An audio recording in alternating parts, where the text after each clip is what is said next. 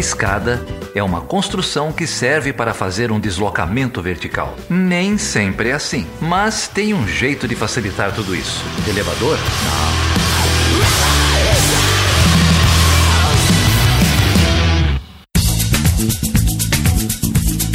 Seja bem-vindo e seja bem-vinda a mais uma edição do Chutando a Escada. O meu nome é Felipe Mendonça. E eu sou Geraldo Zaran. E hoje, Geraldo, a gente vai falar com quem e sobre o que, cara? Hoje a gente vai falar com a Monique Sorachevski, cara. Lembra dela? Claro, claro. A grande Monique Sorachevski, ela teve aqui ano passado, se não me engano, ano retrasado, não sei, falando sobre a Turquia, não foi isso? Ela teve aqui no longínquo ano de 2017, cara. A saudoso ano de 2017. Quem diria que aquele ano, hoje olhando para trás, aquele ano parecia tão bom, né? Pois é, no fundo do poço tem sempre uma pá. Mas ela teve aqui da primeira vez falando sobre Turquia e hoje ela vai falar sobre o outro tema de pesquisa dela, que é Israel. A Monique teve em Israel recentemente, é, a gente teve eleições lá é, há mais ou menos um mês, e ela vai falar um pouquinho pra gente, é, enfim, da sociedade israelense, da liderança do, do Benjamin Netanyahu, que a gente achou que ia perder, mas é, ficou no poder aí mais uma vez. Fala um pouquinho aí sobre o conflito é, em Gaza nas últimas semanas e sobre a relação do Brasil, desse Brasil do Bolsonaro com Israel. É isso aí.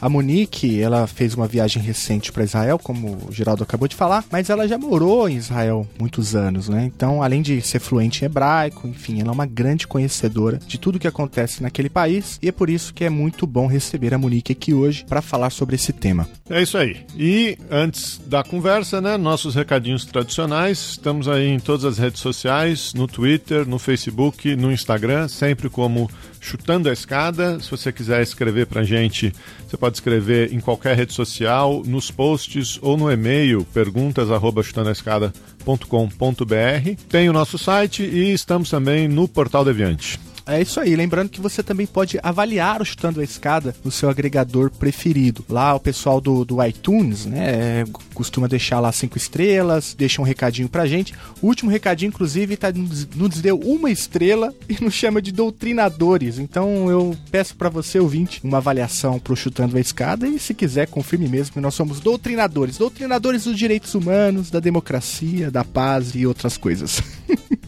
É isso aí. E se você quiser ajudar com essa doutrinação, a gente gostaria muito de ter o seu apoio. A gente tem algumas campanhas de apoio aí. Você pode entrar no chutandoescada.com.br barra apoio. Tamo no PicPay, tamo no Catarse e tamo no Patreon. No Catarse, que foi a última campanha que a gente lançou, você consegue lá é, acompanhar as nossas metas, acompanhar a nossa arrecadação, tem um pouco mais de transparência. É, e o nosso objetivo é sempre é, continuar produzindo esse conteúdo conteúdo semanalmente, é, expandir a, a, a, produção de conteúdo, a divulgação científica na área de relações internacionais. Então a gente gostaria muito de contar com o seu apoio. É isso aí. Lembrando que se você apoia o Chutando a Escada, você também faz parte de um grupo maneiríssimo, onde os apoiadores trocam informações maneiríssimas sobre a política internacional. E olha, eu convido você a dar uma olhadinha lá no Catarse, porque tem recompensas bem interessantes caso a gente atinja a primeira meta. Último programa do Diário de Viagem da Carol Pavese no Japão,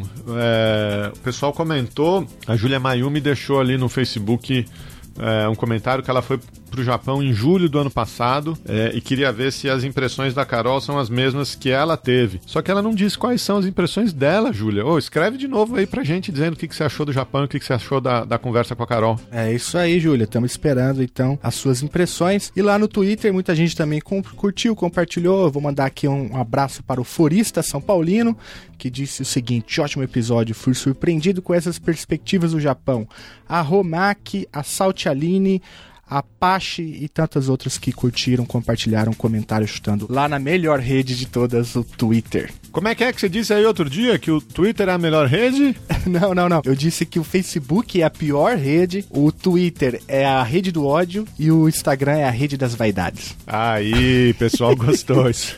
pessoal gostou. Então você pode falar com a gente na rede do ódio, na pior rede e na rede das vaidades. Mande aí o seu recado, ajude a divulgar a palavra do Chutando a Escada. É isso aí. E olha só, eu queria aproveitar o espaço aqui para dizer que agora, quarta-feira, dia 15 de maio, maio agora de 2019, haverá uma grande mobilização nacional em defesa da educação pública em todos os níveis, desde a educação básica até a universidade federal e estadual. Enfim, todos os professores, professoras, alunos, alunas, profissionais que trabalham de alguma forma com educação estão sendo convocados para fazer uma paralisação no dia 15. Então eu vou deixar aqui também o convite, deixar o Chutando a Escada o espaço, né, disponível para as entidades que querem falar sobre educação. Você que tem alguma pesquisa que quer falar sobre isso, conte com o nosso apoio e também haverá uma hashtag Marcha pela Ciência e também paralisação na educação. Se você não puder fazer parte aí do movimento na tua cidade, você pode ajudar compartilhando as postagens e também a hashtag desse dia importante de luta que, enfim, vem se contrapor às decisões patéticas do Ministério da Educação do governo Bolsonaro. É isso aí. E se você estiver na rua, também estiver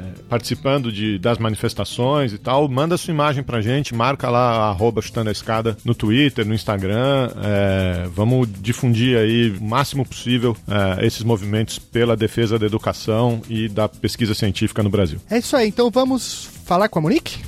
Vamos lá, com vocês a Monique Sorachevski falando sobre as eleições e a política em Israel. Então vamos lá.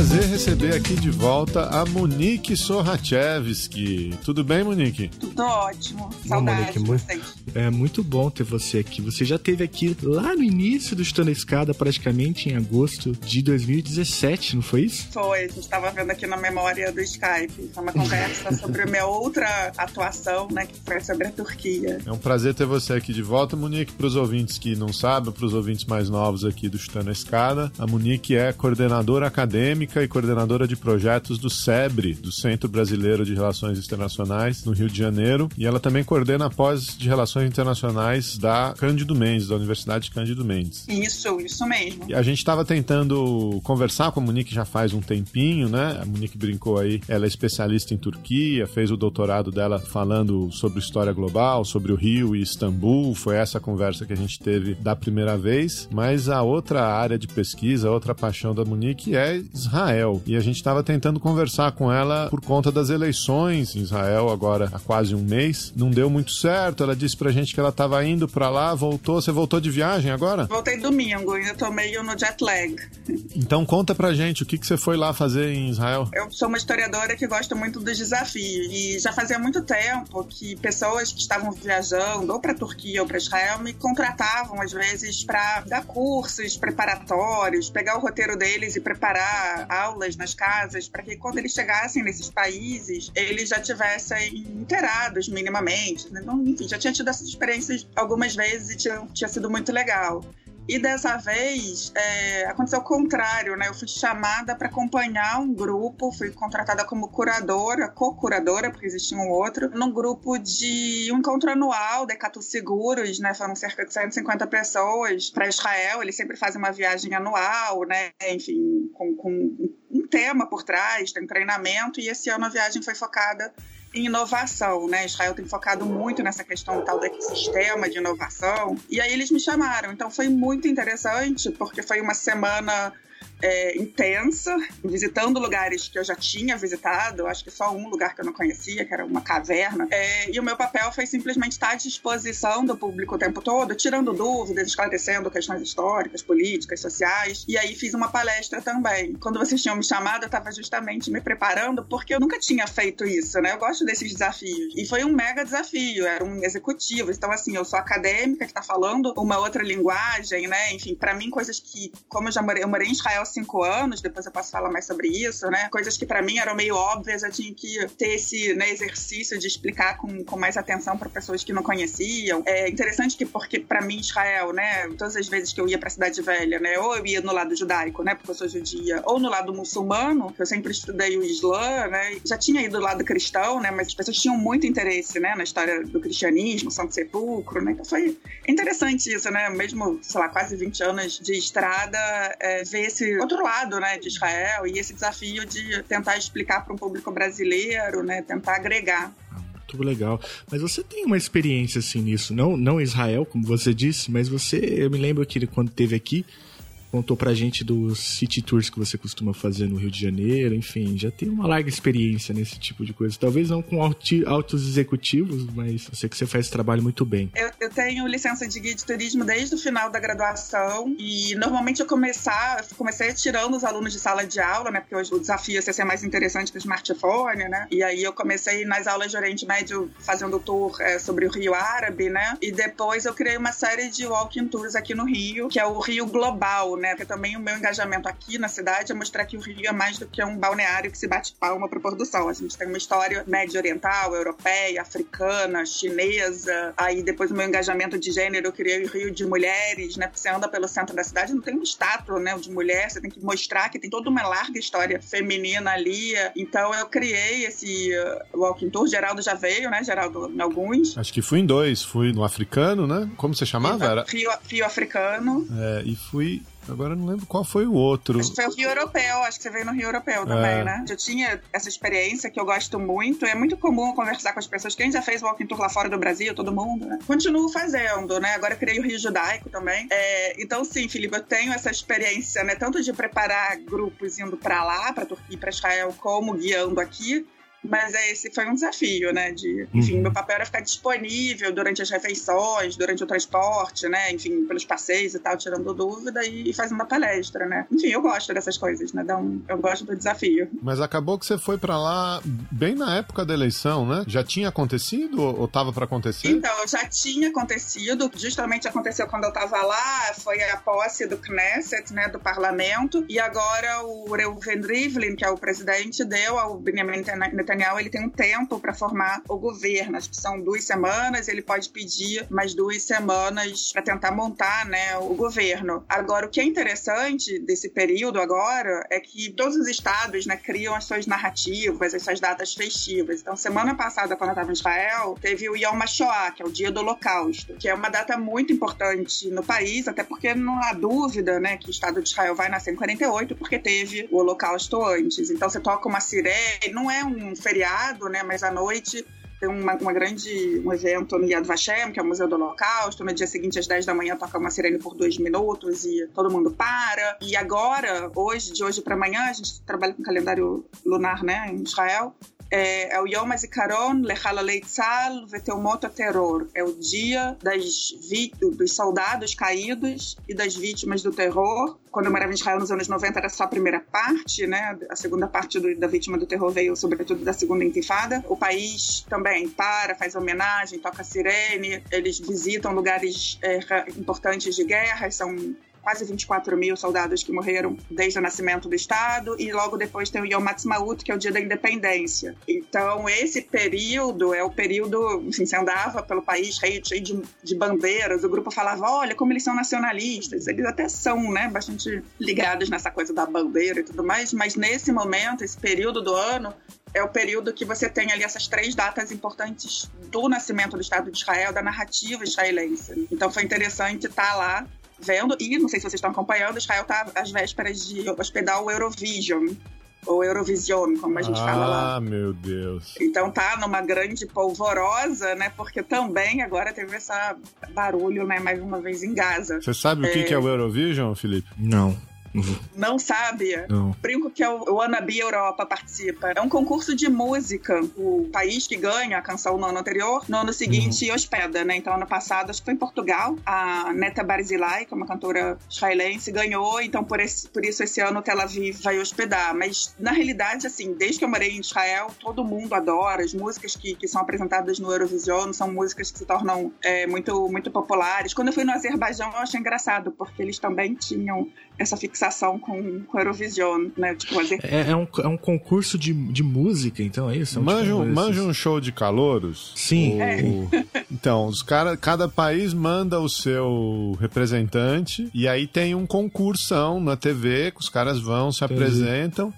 E as pessoas votam pelo telefone. Ah, entendi. Não, é porque a gente tava falando do holocausto, as datas assim super simbólicas, de repente cair no Eurovision, né? Eu É. falei, que que é isso? Mas o Eurovision é muito simbólico, Felipe, Uhum. porque é uma coisa na Israel. Ele sempre tinha uma fala, né, do, acho que é do Shimon Peres, né? Adoraria dizer que é meu, o meu vizinho é a Bélgica ou é a Suíça, né? Mas eu tô aqui no Oriente Médio. Eles nunca conseguiram muito interagir, participar de, sei lá, Israel participa da Eurocopa, do Eurovision, Uhum. né? Enfim, é uma, uma forma de tanto de se entender como mais, né, Europa, como também de poder participar de alguma coisa internacional desse tipo, né? Aham, Não, aham. cara, mas eu, eu conheci o Eurovision quando eu tava na, na Inglaterra. Mesmo lá, é um fenômeno, é um negócio. É, é Ah, é? doentio, não, doentio. Eu, eu, eu tava estudando, conheci um monte de, de estrangeiro também. Todo mundo parava pra ver o negócio, pra votar no negócio, pra torcer pelo candidato do país. Era um evento, era um happening. É. assim, é, Engraçado. final de Eu sempre Copa do achei que era um wannabe Europa, tipo, porque a Turquia ama, o Azerbaijão adora, Israel para. É, Eu não achava que os países europeus, né, mesmo davam tanta atenção, mas é Não, interessante. Mega, um É. mega evento. É. Deve ter paper sobre isso aí, deve ser um dos principais responsáveis pela construção da identidade comum europeia. Até acho que tem um pacto no, no, no projeto de integração, sim. É, é- é um É. negócio surreal, é muito surreal. Mas eu ressaltei isso porque o pano de fundo desses dias, pré-formação de governo, são essas três datas nacionais e começo do Ramadã também, foi agora, e começo do Ramadã é sempre um período sensível, né? E também o Eurovision em Tel Aviv. Acho que nunca teve. Então tá todo mundo ali muito sensível. Israel é um país, não sei se vocês já foram, né? Que que as coisas são muito à flor da pele, né? Mas nesse período que eu tive agora, mais ainda. Então, o meu projeto acabou, né? A viagem acabou mesmo na sexta. A gente teve sexta noite e sábado livres e voltamos para o Brasil sábado à noite. Vocês, vocês acompanharam? Já tinham quase 400 foguetes no, no sul de Israel. Eu não saí da televisão, eu fiquei grudada ali assistindo e incrível. Aliás, eu acho que o Brasil é muito. As pessoas são muito educadas, né? Porque era quase porrada, muita gritaria, enfim, as pessoas muito, muito tensas, né? Com, com, com acusações. E, justamente, e todo mundo vai para a televisão. Tipo, o Benny Gantz estava lá, né? Que foi o candidato do, do Carol Lavan. Você tem, sei lá, o Gideon Levy, que é um jornalista muito ele contestado, né, bastante complexo do, do, do jornal Haaretz, né, todo mundo vai para TV e discute. Por um lado é interessante, né, que eu acho que você tem a divergência ali, mas por outro é dedo na cara, sabe? É, enfim. Então esse período que, que eu tava lá, para mim, além de eu ter tido esse desafio agora, né, de, de mesmo já tentando indo para Israel pela, sei lá, enésima vez, ter um desafio né, novo com o grupo brasileiro, deu para acompanhar um pouco algumas das questões. Por isso que eu tinha pedido para vocês a paciência aí de da gente só gravar agora. É, e no final, por um motivo não tão feliz, Israel continua na mídia, né? É, por conta do, do conflito em Gaza, quer dizer, o tema não perdeu a, a relevância, né? Não pelo, pelo motivo que a gente gostaria, né? É, é e, e, vai continuar, Geraldo. Assim, é o que eu falava para o grupo. Acho que tem que ter uma solução para a questão né, entre israelenses e palestinos. A fala do Amos Oz, né, tem que ter um divórcio num primeiro momento para que mais tarde tenha alguma negociação de paz, né? Enfim. É, mas não vejo uma solução a curto prazo, né? E, e, eu acho que não fica muito claro que eu vejo aqui na mídia brasileira é a complexidade do lado palestino, né? Quem jogou os mísseis, os foguetes agora foi a Jihad Islâmica, a Jihad Islâmica para implicar com o Hamas. Então você está tendo uma luta, quer dizer, você já tem os palestinos da Cisjordânia, né, dominados pelo Fatah, e os palestinos de Gaza dominados pelo Hamas, e dentro da, da faixa de Gaza você tem agora o, a Jihad Islâmica fazendo ações justamente para. O Hamas estava no Egito, tentando ter algumas negociações, né, intermediação do, do, Egito, e a Jihad lançou os primeiros mísseis. Aí é óbvio que Israel vai retaliar contra os dois, né, porque o Hamas que manda em Gaza. É, mas enfim, a gente fala que se tirar os israelenses da questão palestina, eles vão ter sérios problemas internos a resolver, e vice-versa, né? Não sei se isso fica muito claro na mídia brasileira, né, do que está acontecendo. Não, acho que não, amiga. Pouca coisa fica clara na cobertura internacional da mídia brasileira, né? No geral, é, enfim, tirando um ou outro jornalista, pessoas assim especializadas, é, no geral a cobertura é muito rasa.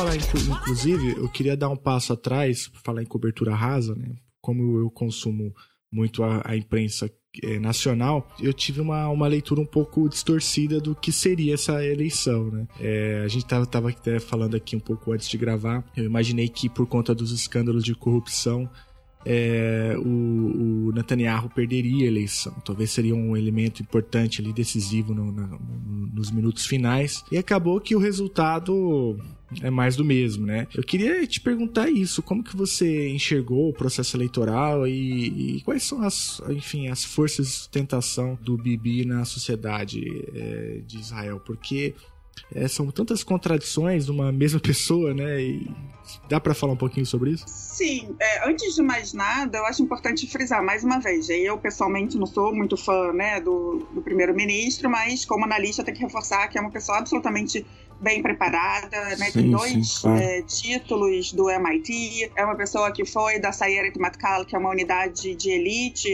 é, das forças de defesa de Israel. Uma pessoa absolutamente carismática, inteligente em termos políticos da articulação né, está é, agora passando o tempo do, do Ben Gurion, todo no governo, está indo para o seu quinto mandato. Né? Então, assim, a primeira coisa que eu quero reforçar aqui, né, às vezes a gente, na, na, nas análises, a gente vê, né, eu não gosto da pessoa e vou desqualificar, eu acho que a gente tem que tirar o chapéu para o preparo e para articulação do Benjamin Netanyahu. Essa eleição, ele está com sérias, com três ou quatro processos que devem ser, né, enfim, vamos ver como é que vai ser julgado ou não em relação à corrupção, inclusive tem uma coisa até com um submarino para o Egito, que é uma coisa que é na área de inteligência, de, de, de segurança, que para os israelenses isso é meio imperdoável, mas o que, ele, o que ele fez nessas eleições é passar essa imagem, e isso em Israel é muito importante, né?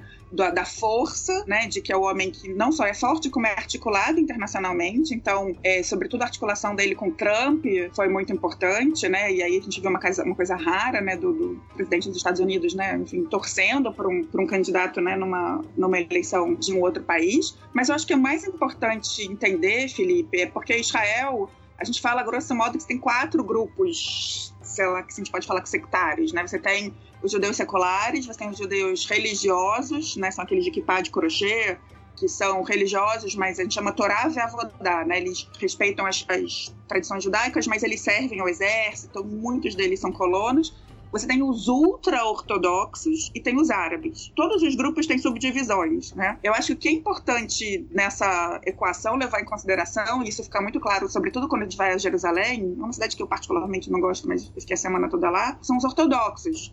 Né, eles têm dois partidos políticos, eu acho que eles estão com 12 cadeiras, e é, para eles não estão muito interessados na questão da é, corrupção, né? Enfim, essas coisas. Eles estão interessados em ter recursos para este voto, que são as escolas religiosas deles. É, eles estão interessados em não serem demandados a, a, servir ao exército israelense, que é uma outra questão. Eles querem manter o, o ensino secular longe, né? Enfim, eles conhecem muito pouco de ciência, eles têm uma educação muito religiosa, então você tem, por isso até acho que o Bibi vai formar o, o governo, né? Você tem essa articulação, sobretudo com esse grupo que está crescendo. Eu não, eu não, tenho números aqui, mas quando eu tive na Brandeis University no Summer Institute em 2017, a gente teve aulas com, sobre a demografia, né?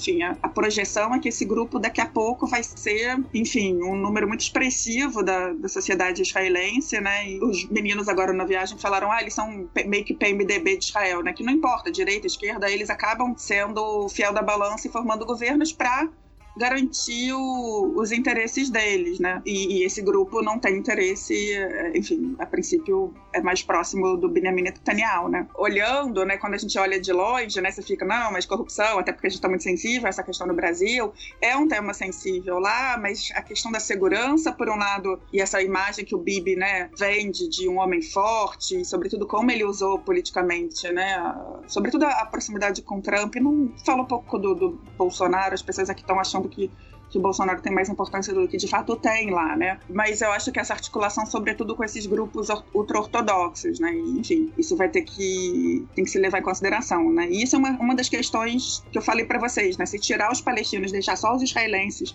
com as suas questões internas, né, a questão dos ultra-ortodoxos é muito importante, porque imagina, eles não servem ao exército. Os outros, os israelenses, servem três anos. E é uma coisa muito importante e, enfim, perigosa, né? Então as pessoas têm ressentimento, né? Quando nasceu o Estado de Israel, né, eles eram poucos, você teve todo o peso da Shoah, do Holocausto, né? Eles eram aqueles guardiões de um judaísmo que quase que foi extinto. Então você tinha essa ideia, né, a ideia do status quo, né, do Ben Gurion com o rabino deles, de que, né, tá bom, vai lá estudar Torá, vai lá, né, manter a sua forma tradicional de vida e tudo mais. Hoje, é, eles são realmente importantes em termos políticos e é uma outra visão. Eles não são sionistas também, né? É muito complexo. Eu brinco que sempre que eu volto de Israel eu tô tonta, então eu tô entendendo, né?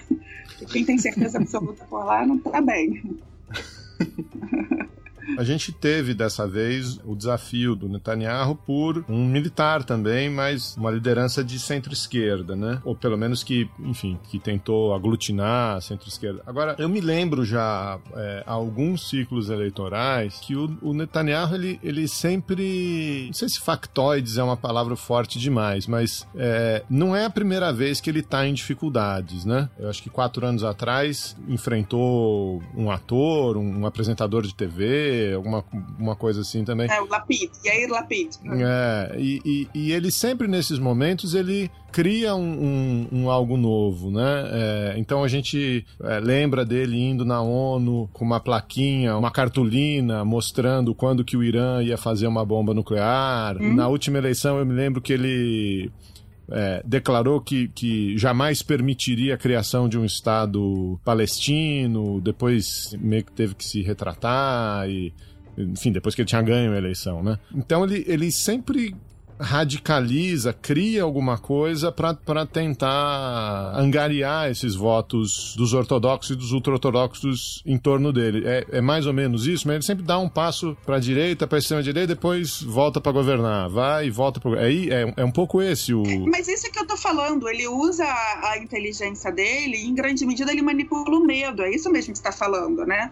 E quanto mais perto da, de eleições, né, ele manipula. E, mas tem um fundo de verdade, é, Geraldo. O Irã é a grande questão na região. Tá? Não tenha dúvida. Inclusive, a luta lá em Jihad Islâmica Irã e, e Hamas, eles têm recursos iranianos, é um proxy, né? Eu li hoje até no BESA, que é o Begin Sadat é, Strategic Studies é, Center, que fica na Barilã, que a estratégia do Irã tem sido fazer Israel sangrar nas suas fronteiras para não ter uma ameaça direta para o Irã, né?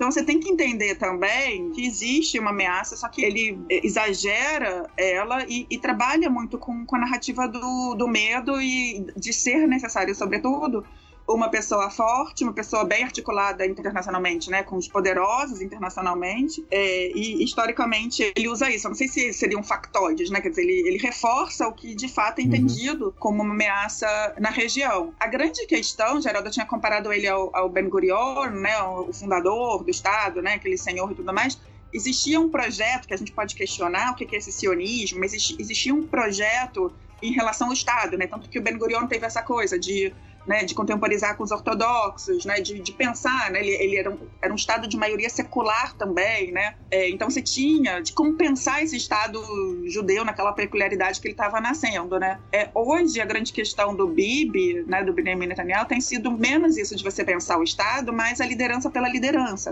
né, a sobrevivência dele política, isso que é, né, enfim, não tem mais olhar e resolver os problemas, né, é, tem isso. Agora, a gente tem que também entender, por exemplo, eu falei para vocês que eu fui nessa viagem né, de, de inovação, enfim, e mês passado eu estava em Boston, lá no, na Brandeis University, né? Eles fazem uma conferência anual e também foi sobre inovação em Israel, né? O Benjamin Netanyahu ele tem um papel muito importante é, justamente na criação dessa ecossistema de inovação, né? De, de incentivos para que o país, né? Enfim, essa coisa de startup nation. Depois a gente pode discutir isso porque eu acho bastante interessante, né? É, enfim, a questão econômica, né? Muitas pessoas estão reclamando de que o país, aquela narrativa socialista de kibbutz, mochav do passado, que era super interessante morreu, não é mais, é um país né, bastante neoliberal, é, mas que tem alguns sucessos econômicos que são entendidos na conta do, do Benjamin Netanyahu. Então tem que entender essa, essa visão mais ampla, né? Sim, sim. Como que você vê, lógico, ele vai formar o, ou vai tentar formar o governo agora, provavelmente vai ser bem sucedido, mas é, esse núcleo de oposição que se formou e que dessa vez chegou mais próximo da vitória do que outras vezes, né? Eu, Sim. É, e até pela figura desse, eu não vou saber pronunciar o nome dele, mas esse, o, ele também é um general, né? É. E acho que aí encaixa um pouco nessa narrativa que você estava falando de também querer um homem forte, a figura de um homem forte para a segurança do Estado, etc. Esse bloco ele permanece, ele vai continuar fazendo oposição, é, até ligando aí com as denúncias de corrupção do Netanyahu e tal, ou, ou você acha que isso vai se desfazer com, com o andar do, do governo? Eu acho que vai já tá. Eu fiquei vendo na TV, como eu falei aí nesse sábado, nesse Shabat em Israel, sobre uh, os foguetes vindo de Gaza para todo o que eles chamam de envelope de Gaza, né, que são essas cidades ao redor, foi para Gat, para Asdod, Ashkelon, e o Gantz estava falando, o que, que o Benjamin Netanyahu está reclamando? Ele está 10 anos no governo, ele não resolveu a situação, ele já está sendo questionador em relação ao Bibi, eu acho que o Carola Van, que é o Partido Azul e Branco, é, vai ter esse papel. Agora, em relação a generais, é, eu estava vendo que eu acho que a gente tá agora está falando aqui no Brasil sobre militares na política, e em algum momento eu queria achar tempo para falar como é que isso funciona em Israel, porque todo mundo lá é, em grande medida, militar, mas você tem no Knesset, no parlamento israelense, você tem um número gigantesco de generais, não são só eles, porque no Carro Lavante você tem três, então você tem no parlamento como um todo muitos, muitos aí generais, e isso é comum ali naquele panorama político do, do país, né? Então, inclusive, sei lá, o Rabin foi um herói de guerra, né? O Sharon. Então é isso não é não é raro. A questão do, do Benny Gantz é que ele foi um pouco talvez contou com a vitória antes. É isso que eu tô falando, que o Bibi foi mais articulado por trás e o que pareceu um pouco pro público israelense é que o Gantz foi um pouco arrogante, né, o Carolavan como um todo, e um pouco novato, né, naquelas traquinagens ali políticas. Mas são 35 cadeiras, eles são bastante variados ali e, e enfim, já estão mostrando, sobretudo já nesse caso agora de, de Gaza, né, é, uma tentativa de ser oposição. Agora você falou que eles são é, centro-esquerda, eles são centro. Enfim, não sei se tem. A esquerda em Israel, gente, dá uma vergonha. Agora o Meretz, eu, eu, tentei anotar aqui para ver. É, o Meretz e o Avodá, que, que são os partidos de esquerda, eles estão com pouquíssimas cadeiras. Meredith está com quatro cadeiras e o Avodá com seis, né? Num parlamento de 120, a esquerda em Israel está muito acuada, né? Tanto porque você teve esse apelo um pouco do centro do, do Carol Lavani, a questão da segurança é muito importante, como também, tipo, bandeiras da esquerda, né? Tipo, vamos dar território para ter negociação. Israel saiu do sul do Líbano né, em 2000 e o Hezbollah assumiu. Israel saiu de Gaza em 2005 e o Hamas foi eleito no ano, no ano depois, né, em 2006. Então, né, o que que, que, que é essa narrativa da esquerda? O que, que a esquerda vai conseguir? Vai sair dos territórios né, da Cisjordânia agora, que é uma região, enfim, do lado de Tel Aviv, né, que vai botar em ameaça, né, além da questão dos, das colônias que tem lá. Então, é, hoje é quando eu morei em Israel nos anos 90, era engraçado, porque eu era religiosa num país ainda em grande medida secular, né? Hoje, quando eu visito Israel, eu sou secular num país crescentemente religioso, isso é muito importante, e cada vez mais à direita, né? Os esquerdistas são chamados de bogdim, de, de traidores, muitas vezes, né? Então, é assustador não, mas assim, é impactante essa mudança, né? É, do país, né? Que nasce com uma narrativa, né? De kibbutz, de moshav, esquerda, secular, né? Hoje é outro, né? Um país de direita, em grande medida, né? A gente tá aí com o Bibi indo pro quinto mandato, é o quarto consecutivo, né, que esses ultra-ortodoxos e os religiosos também, né, o, que tem muitos colonos é, apoiando ele. A forma como ele se organiza é, é, Embora eu acho que ele pessoalmente não seja, acho que Benjamin Netanyahu não é uma pessoa religiosa e tal, mas ele se articula politicamente com, com isso, né, com essa galera. E é outro país hoje, né. É, é um país que eu preciso dizer, parece que durante muito tempo era um, né, cala o meu coração, porque eu morei dos 14 aos 19 anos lá, é um país que, enfim, hebraico é minha segunda língua, eu adoro a música israelense, me cala o coração mesmo, mas ele é um amor meio difícil, sabe? Porque é muito complexo. E aí essa tendência que você acabou de narrar,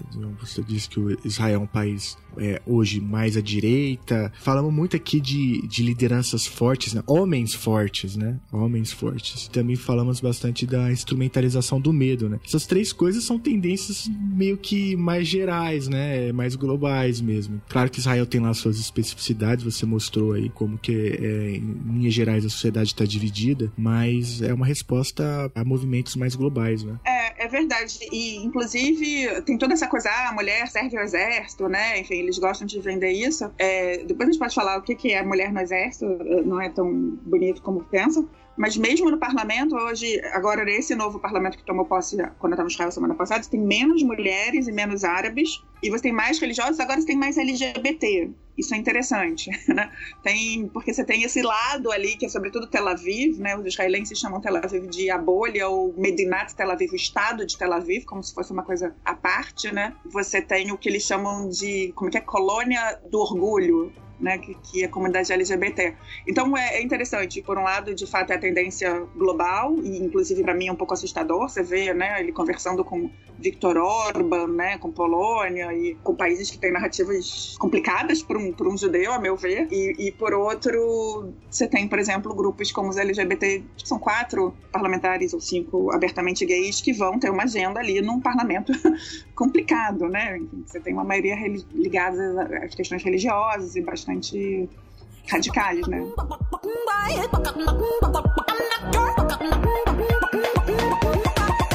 I'm not your escola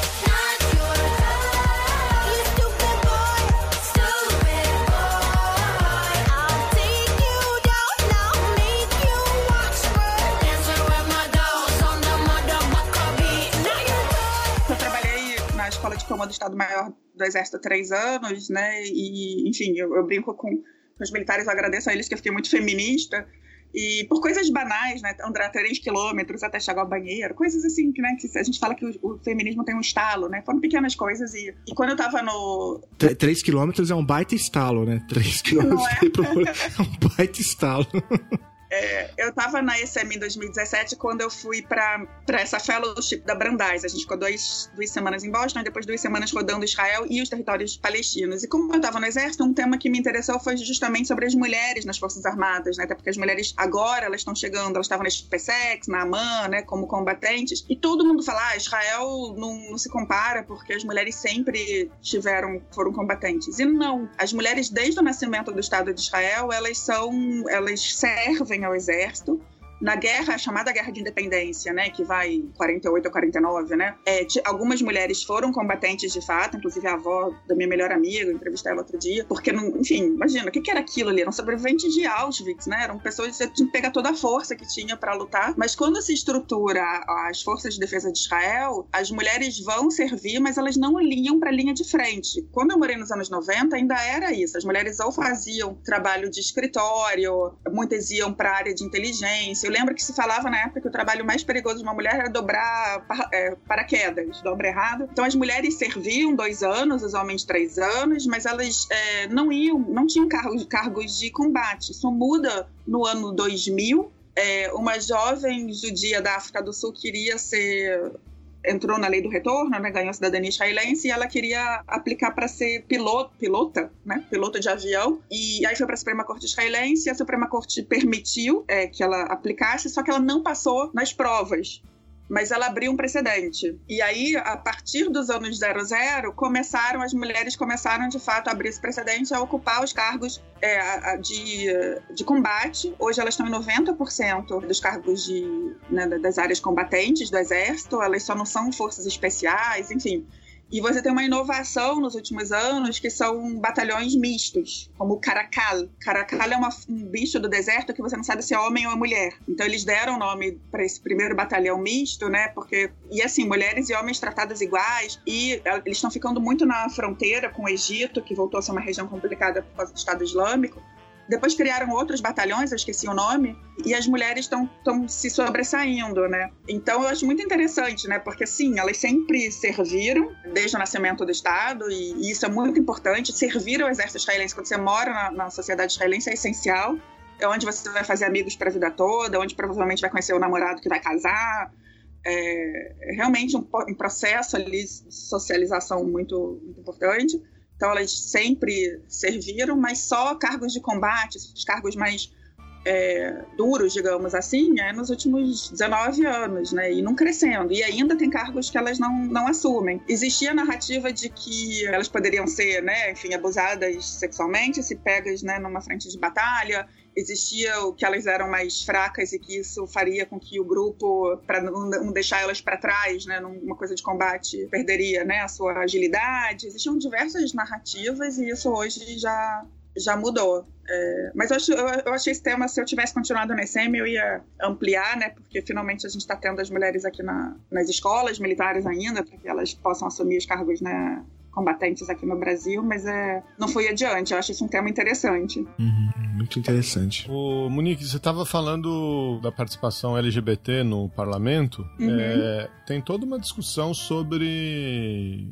É, eu não sou muito familiar é, com essa literatura e essa crítica, mas eu é, sei que existe uma discussão sobre é, as políticas de vamos dizer assim, de abertura, né, de, é, respeito aos direitos LGBT em Israel e uma certa crítica de, de que isso seria é, é, é, é pinkwashing. É isso aí, é. Então, então você sabe do que eu tô falando, né? Como é que você vê esse tema? Então, eu tenho um pouco de preguiça quando fala de, de pinkwashing, né? Porque parece que, enfim, o, o, país tem coisas legais, sorry, né? Enfim, de, é, é, um país que tem ocupação, eu sou contra a ocupação, acho que nunca vai poder dizer que é de fato democrático enquanto não resolver é, essa questão, mas é, é um país que tem algumas agendas, sobretudo no Oriente Médio, né?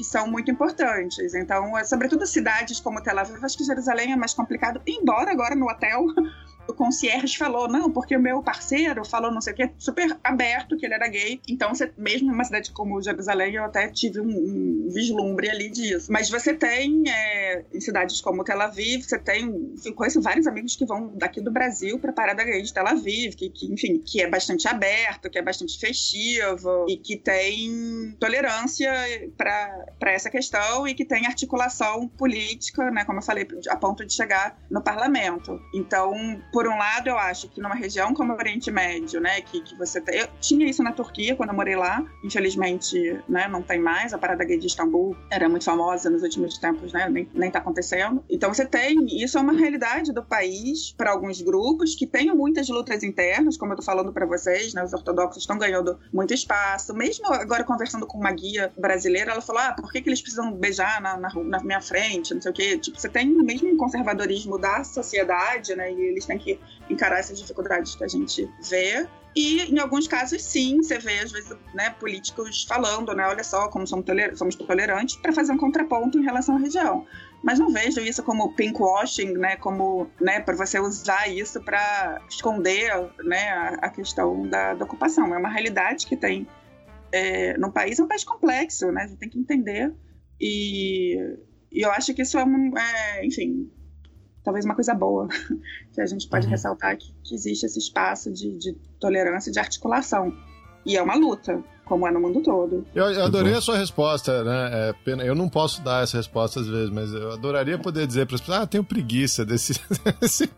tem tanta coisa que eu tenho preguiça na vida ultimamente, Monique, eu vou te dizer, viu? Eu super entendi o que você disse, mas tem tanta coisa que Aqui no Brasil mesmo, né? Que de vez em quando é assim, ah, cara, sério que você quer que eu discuta isso mesmo? É, porque, mas é porque, é, para mim é uma situação muito complicada, Geraldo, porque eu sou muito sozinha quando eu ligo, lido com esse tema, sobretudo Israel, e durante muito tempo eu até fui mais pra Turquia para fugir um pouco disso, embora eu tenho vivido cinco anos em Israel e só seis meses na Turquia, né? Então, assim, eu conheço mais a sociedade israelense, que era quase aqui, né? Ai, meu Deus, eu falo bem de Israel aqui, né? Ó, oh, já saí de uma publicação, porque eu escrevi um texto chamado Israel Otomano, e eu fiz o primeiro parágrafo falando Israel é um país incrível e trouxe os lados positivos. Depois, o segundo parágrafo, eu mostrei o lado ruim. Mas só o, frase, o fato de eu ter usado escrever um primeiro parágrafo, né, elogiando, Hum. Né? O fato de ser uma economia pulsante, de ter inovação, de ter uma literatura de primeira, de ter um dos povos que mais lê, na população que mais lê do mundo, enfim, cidade como Tel Aviv, que é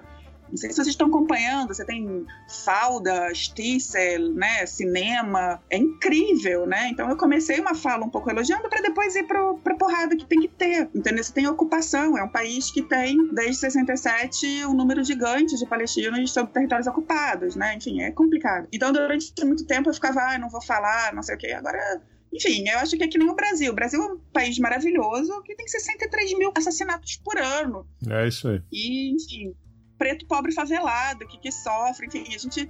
Você não vai deixar de falar que gosta do Brasil, boicotar o, o Brasil, porque tem os problemas. Você tem que entender a complexidade, né? Uhum. Enfim, durante muito tempo eu ficava, ah, não, não vou falar, agora não, é.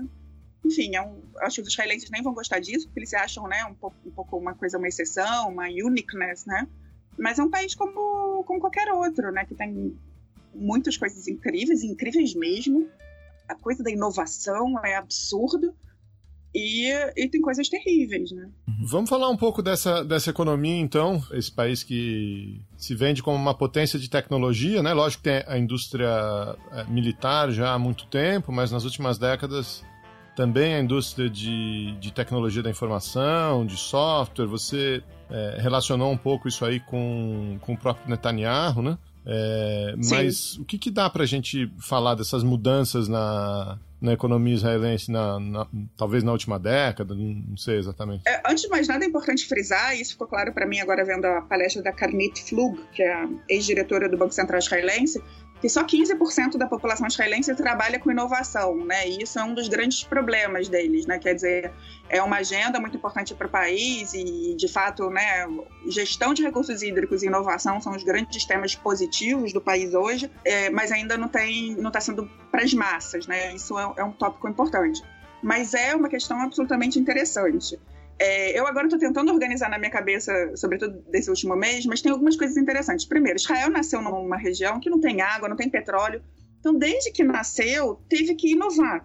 Né? Então, é, é gotejamento para você irrigar, é mamterá, que são aqueles, aquelas coisas que giram para molhar né, a, a plantação depois planta de dessalinização com o tempo. Então, sempre a questão hídrica foi um problema e você teve que inovar né? Você não tem petróleo, sei lá, desde, desde sempre, qualquer teto de casa em Israel, você tem energia solar sendo usada. Então, assim, por um lado, o país já nasce com algumas dificuldades e eles vão convertendo um pouco os, os burdens em assets, né? Mas a grande questão, e é aquele livrinho, que é um livro de propaganda, mas ele tem uns insights, que é o Startup Nation. Você teve a guerra de 73, foi uma porrada, né, pro Estado de Israel, né? Tipo, foi, foi realmente pego de surpresa. Tem uma fala da, da Golda Meir, né, de que o terceiro templo estava caindo. E aí você vai ter a invenção, a criação por dois professores universitários de uma unidade militar chamada, que é hoje a unidade de elite, e, e que todo mundo quer mandar os filhos para ela, que é a 8200 não sei se vocês já ouviram falar nela, né? Meu primo até serviu lá, ele falou, mas eu servi quando não era ainda essa potência, quando eles estavam começando. É, a 8200 é uma unidade que vai tentar, eles vão catar no terceiro ano do ensino médio, eles vão fazendo as entrevistas, né, para servir. E aí o, eles vão pegando os mais brilhantes, enfim, pessoas que têm capacidade te é, tecnológica, né, e também de inteligência. Então, essa 8200 está sendo um celeiro. Tem muitos jovens que saem dela, criam eles têm muitos cursos e eles vão para MIT. Eu tive agora com o Dean do MIT, ele falou: não, o pessoal da 8200 vem aqui quando eles ainda estão servindo lá naqueles três anos, eles são brilhantes. Então você tem muito caso de meninos e meninas que servem na 8200 que depois vão criar aplicativos e vão fazer exits, né, milionários, vão criar startups. Então a 8200 é um, enfim, é tida, né, ela e outras unidades, né. E é isso, Geraldo e Felipe, o exército é, não tem o que você vai ser na vida, em grande medida, tem a ver com o que você foi é, no exército, né? E o país precisa muito, né?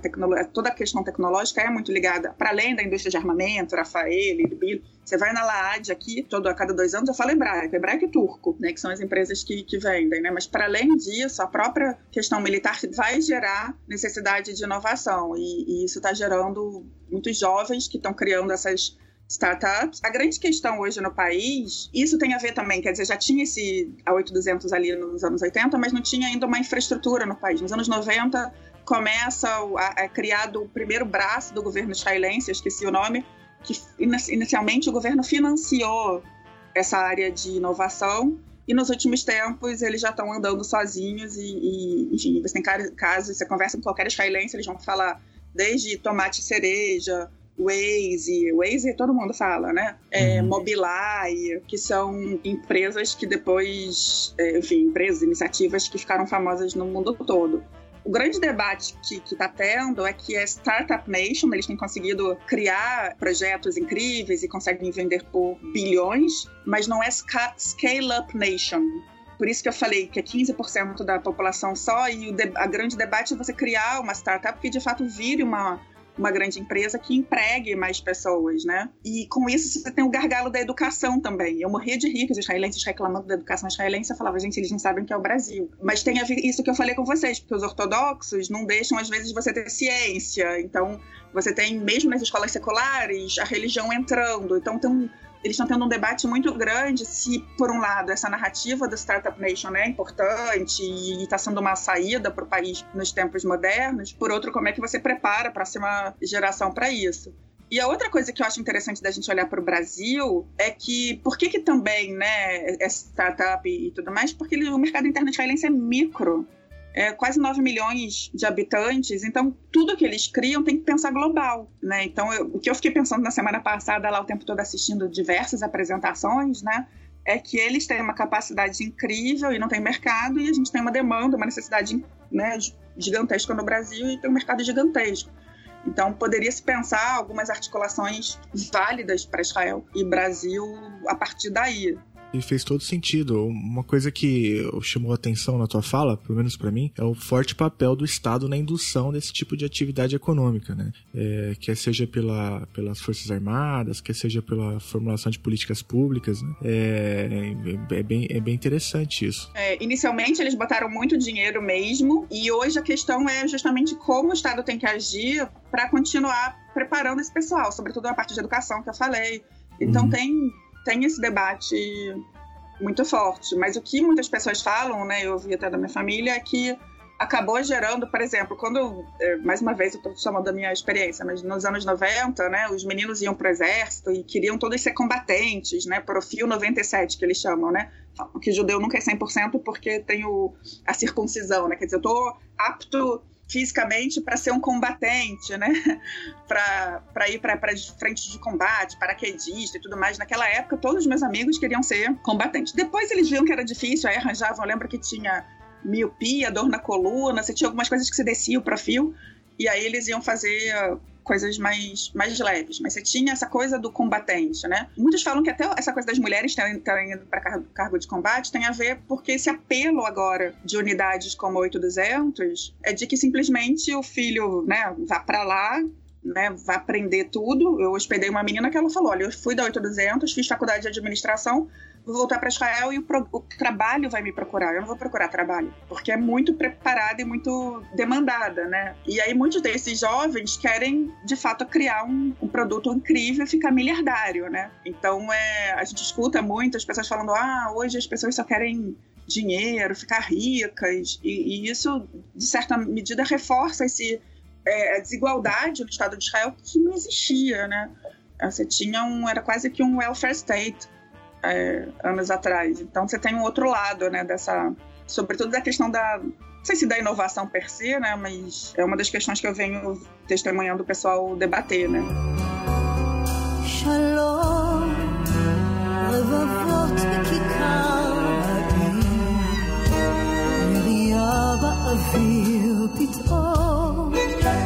כבר שנים לא קבע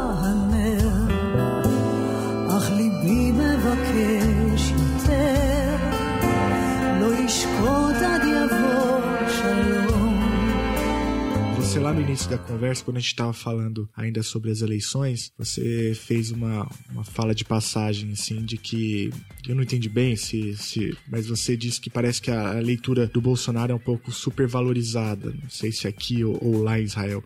Mas enfim, é, eu queria aproveitar essa, esse gancho para te perguntar sobre é, o, como que você tem visto a relação bilateral entre, entre o Brasil e Israel.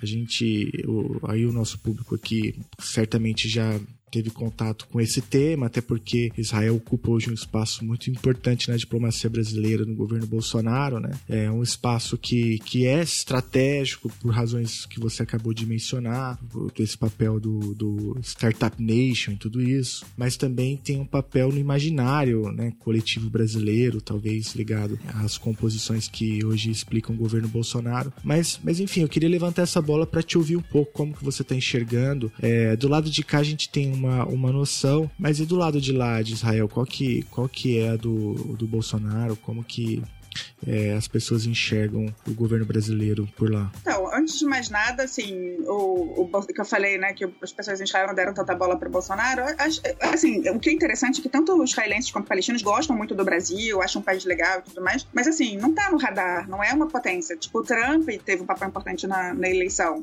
até citaram numa matéria da área, tal, o Bolsonaro esteve lá, mas não, não é de fato algo muito relevante, é isso que eu quis dizer. É, mas o que eu acho, e as pessoas estão me perguntando muito, né?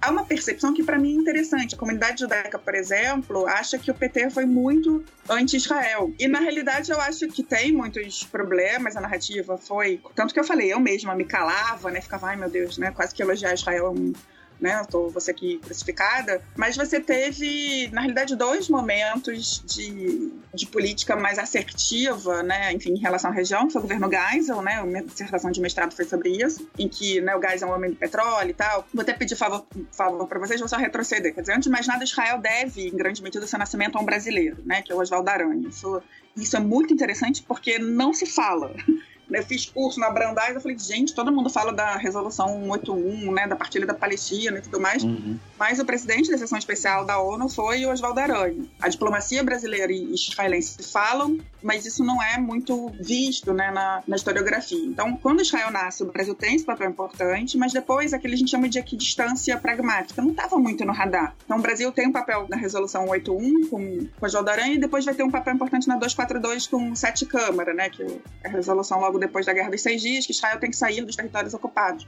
Então era o que eles chamavam de equidistância pragmática. Não, ora elogiava Israel, ora era mais pró-árabe. Isso muda é, nos anos 70 com Geisel, em função do choque do petróleo, e de fato o Brasil vai apoiar duas resoluções na ONU que os israelenses não engoliram, né? Que a 74 reconheceu a LP como única e legítima representante dos palestinos, e 75 disse que o sionismo era uma forma de racismo e discriminação racial. Então aquilo ali foi o primeiro marco, né, de, de afastamento e tudo mais. Mas depois a coisa fica, enfim, Israel estava com seus problemas econômicos, o Brasil também, não era muito radar. O governo Fernando Henrique volta é, a se reaproximar, o Lampreia vai lá, e aí tem um ensaio ali muito de relações e que, de fato, a, o Oriente Médio como um todo vai ser foco do governo do PT com, com o Celso Amorim. E, mais uma vez, ele vai também, assim como o Geisel. Eu acho importante porque eu acho que o Celso Amorim não inventou a roda, né? Ele, ele retoma algo que já tinha sido feito nos anos 70, de ter mais assertividade é, na região. E, e, sim, vai ser vai ser mais amplo até, vai botar a Turquia no meio, é, vai ser mais crítico a Israel, mas tem aquela famosa frase que em 2009 vem o Pérez, o Ahmadinejad, eu acho que o Abbas, né? Enfim, que era essa coisa que o Brasil falava com todo mundo. Lula visita, visita os territórios, o Brasil abre o escritório em Ramallah, mas mantém relações com Israel. Enfim, manteve relações, eu acho que Israel continuou com a sua agenda de compartilhar expertise na área agrícola, né? De, sobretudo de irrigação, a Netafim atuando aqui no Brasil, armamentos, como eu falei, a LAD não é de hoje, que tem lá lá de essa feira de armamentos que tem aqui na. Não sei se vocês já foram aqui no, no Rio Centro, né? Então, assim, é, eu não acho que, que tenha tido uma, um grande racha, como eu vejo muitos colegas judeus falando. Não era terrível os anos do PT, mas é porque realmente a narrativa era muito mais pró-Palestina. Com o governo Bolsonaro, de fato, é muito mais pró-Israel, pró-Bibi. O Bibi veio para posse, né? Tudo que vocês acompanharam, e inicialmente tem uma agenda evangélica. E isso é uma uhum. coisa que vem conectando o Brasil e Israel de maneira crescente. Você vai na Cidade Velha, no Santo Sepulcro, não sei se vocês já foram, senão eu recomendo muito. É muito, muito evangélico. Inclusive tem uma coisa não só religiosa, como do turismo, né? É, que é uma, é uma, outra indústria importante. O, o, governo Bolsonaro, a meu ver, ele, ele tem uma retórica mais clara em relação a Israel. Ele já sentiu que, que tem que tomar mais cuidado, porque né, o mundo árabe é também importante é, para o Brasil, já tomou cuidado em relação né, à mudança da embaixada, que era um tema. Aliás, eu fiquei do lado da embaixada dos Estados Unidos agora em Jerusalém, mas, é, enfim, é um, é um detalhe. Então, assim, é, essa narrativa, por um lado, é tem a ver com, com o público evangélico, que é um, né, um público importante pro, pro Bolsonaro. Agora tem uma outra agenda, duas outras agendas que meio que se complementam, que é justamente a tecnológica, isso que a gente está falando de inovação. Eu ouvi muito falar agora que o ministro Marcos Pontes, né? É Marcos Pontes, É, já? o astronauta. Sim, sim. É. É, o o cosmonauta, cosmonauta. Cosmonauta, é porque foi pela Rússia, né? ele, ele teve em Israel e fez a- várias articulações. E aí, meninas, cada vez que eu vou numa universidade israelense, eu amo, eu, eu devo a minha formação a universidades brasileiras, mas assim, é muito incrível, né? A Universidade Hebraica de Jerusalém, você entra, sei lá, nove Nobels, dois Fields, inovadores, todos os professores, assim, da- com muita inovação, e o Val Harari né, só na hebraica, né? Então, enfim, ele, ele- eu não sei quanto está acontecendo, mas articulações é, com universidades, com centros de pesquisa, isso está sendo feito e na área militar também. Para além dessa coisa de ó, ocupação, né, de, de em que medida vai se usar o que é, o que é feito contra os palestinos contra né, a população brasileira, esses armamentos, que um tema sensível, sim, mas você tem é, a experiência militar israelense, é, tem coisas que sim, vale a pena é, se conhecer de táticas, de, de treinamento e tudo mais. Então, assim, o que eu percebia, né, enfim, eu tenho que organizar melhor isso, até para pensar num paper, né, mas é sobretudo o, o- a questão dos cristãos, né, inclusive a gente tinha um guia agora maravilhoso, brasileiro, um jornalista que fez doutorado em ciências da religião, judeu, e eu achei muito interessante, porque ele sabia tudo, toda a narrativa evangélica do, do peregrino na Terra Santa, que ele falava, né? Porque é um público muito, muito grande que está indo. Então, nossa conexão com, com Israel é um pouco por essas áreas. Acho que ciência e tecnologia, militar é, e religiosa, né? Mas um religioso que tem um componente econômico que é do, do turismo. Tem um turismo israelense para cá que eu acho que ainda também merece estudo. Não sei se vocês já viram, eles depois do exército, depois dos três anos normalmente, eles trabalham um tempo, juntam dinheiro e eles vão mochilar. Eu já esbarrei com israelense na Cachoeira da Fumaça, na é, Chapada Diamantina. Já bati palma para pôr do sol com israelense lá em Jericoacoara. É, eles, eles realmente vêm para América Latina, vão para Galápagos. Eles ficam tipo um ano mochilando aqui ou vão para Índia. Né? E em Israel você tem outro, o lado indiano, é o pessoal é vegano, é um país com o maior número de veganos, aquela coisa de yoga.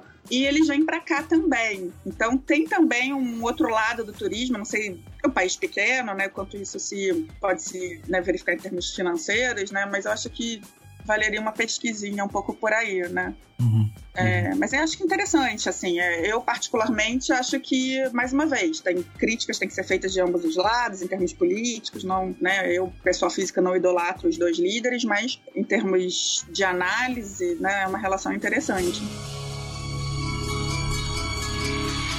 מי זה כותב לך ילדונת גלי מי שולח זר פרחים סגול כשהאביב פורח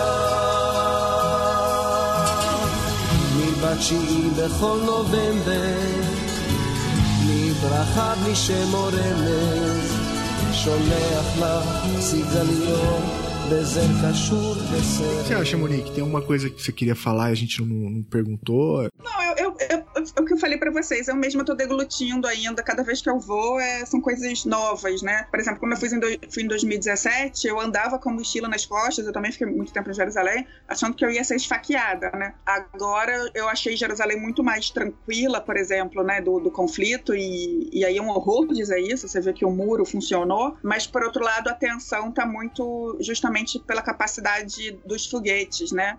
Então, a Jihad Islâmica e o, Funcion- e o Hamas. Funcionou para Israel, né, Munique? Vamos- Eu tô falando do lado israelense, é, É. um inferno. assim, Os palestinos eu não defendo, acho o inferno os checkpoints e acho que os palestinos também têm questões internas deles, né? Você vê também números sobre percepção de ineficiência e corrupção por parte da, do Fatah, né? É muito. Esse lado é complexo, mas o meu argumento era dizer que eu não sentia a, a percepção do, do temor que normalmente eu sentia em Jerusalém, né? É, na cidade, mas você tem os foguetes. E isso é uma das razões pelas quais as pessoas já estão de saco cheio do Bibi até. Eu escutei pessoas falando, cara, entra lá e mata todo mundo. Gente, que horror. É, mas é porque, ah, enfim, são centenas de mísseis que. Incrível, como é que isso entra em Gaza, né? Com todas as restrições. E isso é um, um dos temas, né? E, e, ameaça, quer dizer, no último dia que eu tava, no sábado, foi a Jihad Islâmica, falou: olha, a gente vai aumentar o. Eles mandaram mísseis, foguetes, né? Que eles falam lembrar com raqueta, pro sul e falaram: vou, vou mandar pra Tel Aviv. Eu falei: pô, meu avião não vai sair, né? Enfim, o país é muito pequeno, né, gente? Acho que a gente não tem muita ideia. É menor que Sergipe, que é o menor estado brasileiro, né? É, então a situação em Gaza é, é complicada. Acho que o Gideon Levy, o jornalista do Aretz, é o jornalista que fala, bota o dedo na ferida, né? São dois milhões de pessoas vivendo num campo, aquilo é desumano, não tem emprego, não tem água, não tem energia. As pessoas não têm a que, a que se agarrar você tem que entender isso. Né? Por um lado, né, uma vida terrível, mas que tem articulação geopolítica importante na região. Eu acho que eu posso terminar falando com vocês sobre isso, né? Eu acho que não tem que ter uma solução para a questão palestina, tem que ter o Oriente Médio não vai se acalmar enquanto não tiver, mas nesse exato momento a geopolítica mudou a grande percepção é a necessidade de conter o Irã, né? O Irã que fez sua revolução em 79, o Irã que tem um papel importante sobre os xiitas no Iraque, que tem um papel importantíssimo com os xiitas, né, com Hezbollah, sobretudo no Líbano, que tem uma articulação importante é, com Bashar al-Assad na Síria, então esse crescente xiita que os israelenses, né, veem com muito temor, além disso, né, esse financiamento e essa articulação com a Jihad Islâmica e mesmo com Hamas, então para os israelenses, né, o Irã, por isso que eu falei, né, o Bibi fala do Irã e de fato é se você olha para a região, a forma como o Irã se articulou. Eu escutei agora de um general falando, né, que, que eles, o povo que eles mais temem, digamos assim, são os iranianos, porque são têm muita educação, são muito sofisticados, né, uma civilização muito antiga, e, e, de fato o Irã se articulou na região dessa forma. A questão é que não é só os israelenses que temem o Irã, você tem a Arábia Saudita, você tem o Egito, a Jordânia, os países do Golfo, então você tem hoje a novidade na região, que é essa articulação informal para conter o Irã, e que a questão palestina deixa de ser o ponto importante. E o fato de, de palestinos se articularem com o Irã irrita muito é, os países. Quem está ajudando o Irã, os palestinos em Gaza, por exemplo, é o Catar que é um país meio freerider na região. Mas, enfim, o, o, que eu queria ressaltar é que a gente fica falando, né, Israel, Palestina, olha o, o menor, né, e é importante, mas tem que olhar já a política é, da região e como essa questão ela mudou também de figura, né? E, e o Bibi é, tem papel importante nisso também, né? Enfim,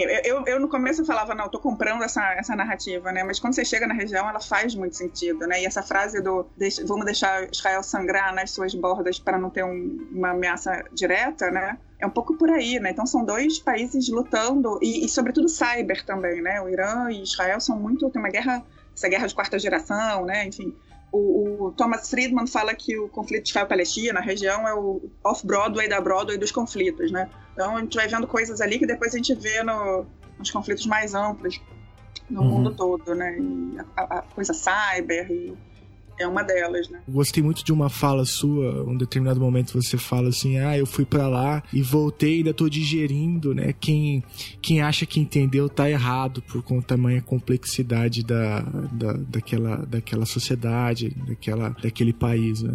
Eu, eu acho que esse é um ensinamento também é, metodológico, né, para qualquer analista de, de relações internacionais. Que a realidade das relações internacionais é complexa, então se você está entendendo, se está tudo fazendo sentido, certo, você está tá cometendo um erro grave, né, porque não entendeu a profundidade dos fenômenos. Mas eu acho interessante você falar isso, Felipe, porque isso é uma coisa que a gente, os estudiosos de Oriente Médio no Brasil, né, somos poucos, eu nem gosto de falar que somos especialistas, somos estudiosos, é uma questão que perpassa passa a todos nós, os sérios, né, é justamente a necessidade de ir, um primeiro momento, morar lá. Não adianta. Você não pode falar que você é um especialista, um estudioso em Oriente Médio, se você nunca morou, se você não domina pelo menos um dos idiomas e tudo mais. E depois ir a campo, e sempre que voltar do campo, ter essa reflexão, né? Eu não tô atuando na academia agora, eu tô fazendo outras coisas, né? Então por isso que eu falei, ainda tô digerindo, eu acho que eu quero escrever mais sobre isso, porque é uma, é uma experiência, né, que eu acho que é relevante, mas é, é complexo, né? Então eu deixo também aqui meu chute de escada para esse tipo de maniqueísmo que você disse que sofreu no, numa determinada revista e tal. É, tamanho, enfim, essas leituras maniqueístas, elas mais empobrecem do que ajudam, né? Então te ouvir falar também é um pouco é, traz para mim também esse, esses ensinamentos. Além do, das informações que você traz, também é uma, uma grande aula metodológica de como encarar um, um, desafio que é entender uma sociedade complexa como a de Israel. Eu não tenho muito mais o que acrescentar, não. Mas é isso que você falou, né, Monique? Tem gente que acha que consegue fazer pesquisa sem ir a campo, sem falar com os atores envolvidos, com sem colher informação em, em primeira mão, fonte primária, sem ler documento em, no, no original, ou pelo menos uma tradução, acha que consegue fazer tudo com matéria de jornal e revisão de literatura, né? Que isso é pesquisa. É, é sempre bom conversar com quem vai a campo, por mais que às vezes eu e o Felipe, essa não é a nossa área, né? Então, por mais que às vezes a gente fique até um pouco sobrecarregado com a quantidade de informação, de detalhe que você traz, a gente tenta dialogar aqui ou ali. Acho que fica muito claro até para o ouvinte a, a disparidade do conhecimento da área, né? Mas é assim que a gente vai caminhando, né? De pouco a pouco, de digerindo as coisas, testando hipóteses, fazendo contrapontos, né? E não afirmando uma autoridade é, imaginária, né? Que a gente mesmo se outorga, é. né? Autoproclamada, tá na moda também, não. Uma autoridade autoproclamada. Eu não sei se é, mu é, é, muita informação, mas eu acho que isso é importante também, né? Então, como é que você pode ter certeza? Eu sempre falei sobre isso em sala, né? Como é que você pode ter certeza absoluta, né? Se você não domina minimamente a complexidade de ambos os lados, né? É óbvio que eu sou, eu sou judia, eu sou também israelense, né? E e quando falo em sala, conheço mais um lado do que o outro, mas é, tem que trazer os dois lados, a complexidade, e eu acho que talvez o, a vantagem da gente estar tá aqui longe é, é, tentar entender, talvez ajudar mais na solução do que, no, do que no problema, porque tem muito problema, tem muito ódio, gente. Assim, eu falei, eu acho que a gente aqui no Brasil, é, embora polarizado, a gente tá super civilizado. É incrível, né? A gente tem que ir lá fora para pensar isso. Surreal. É surreal. Vamos, vamos, vamos, vamos deixar aí, né? Durma, durma com essa, então. Né? Durma com essa.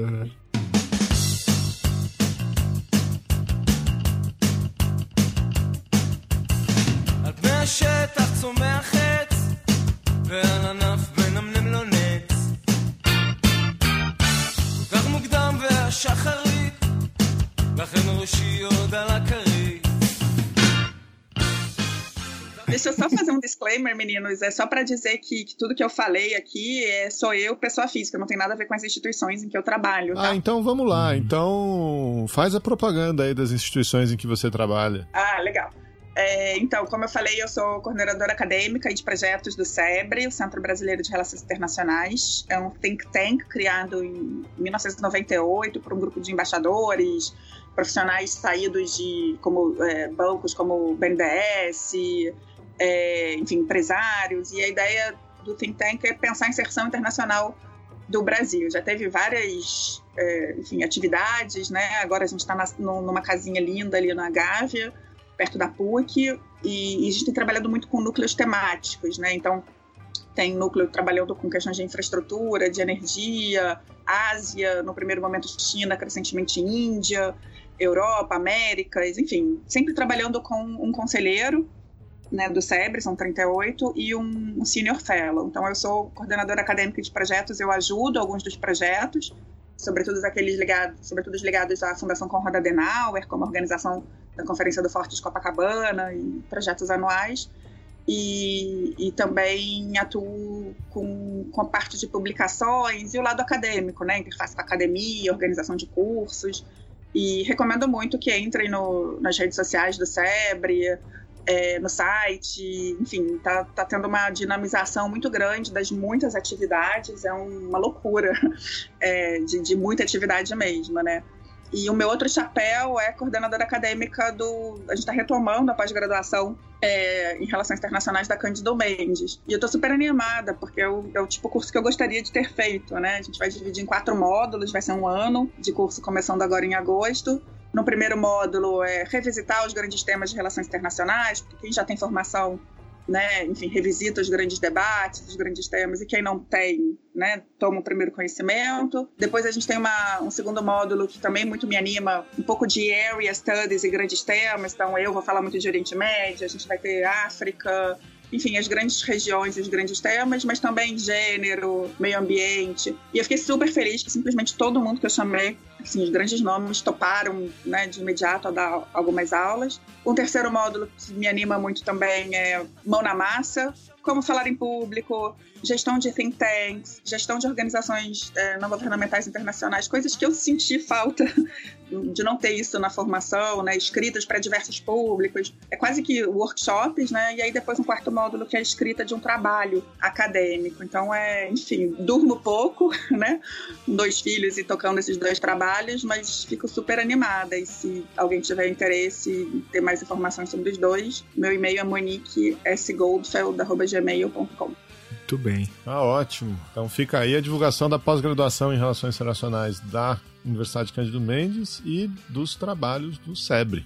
Monique, super obrigado. Obrigado pela disposição aí, pela sua ocupar a sua noite no meio da semana. Sempre um prazerzão falar com você. Eu que agradeço, Todarabá, como a gente fala em hebraico, muito obrigada. E quando estiverem no Rio, vocês venham para um Alto Tour, tomar um café e conversar. Muito bem, Monique. Muito, muito legal falar com você sempre.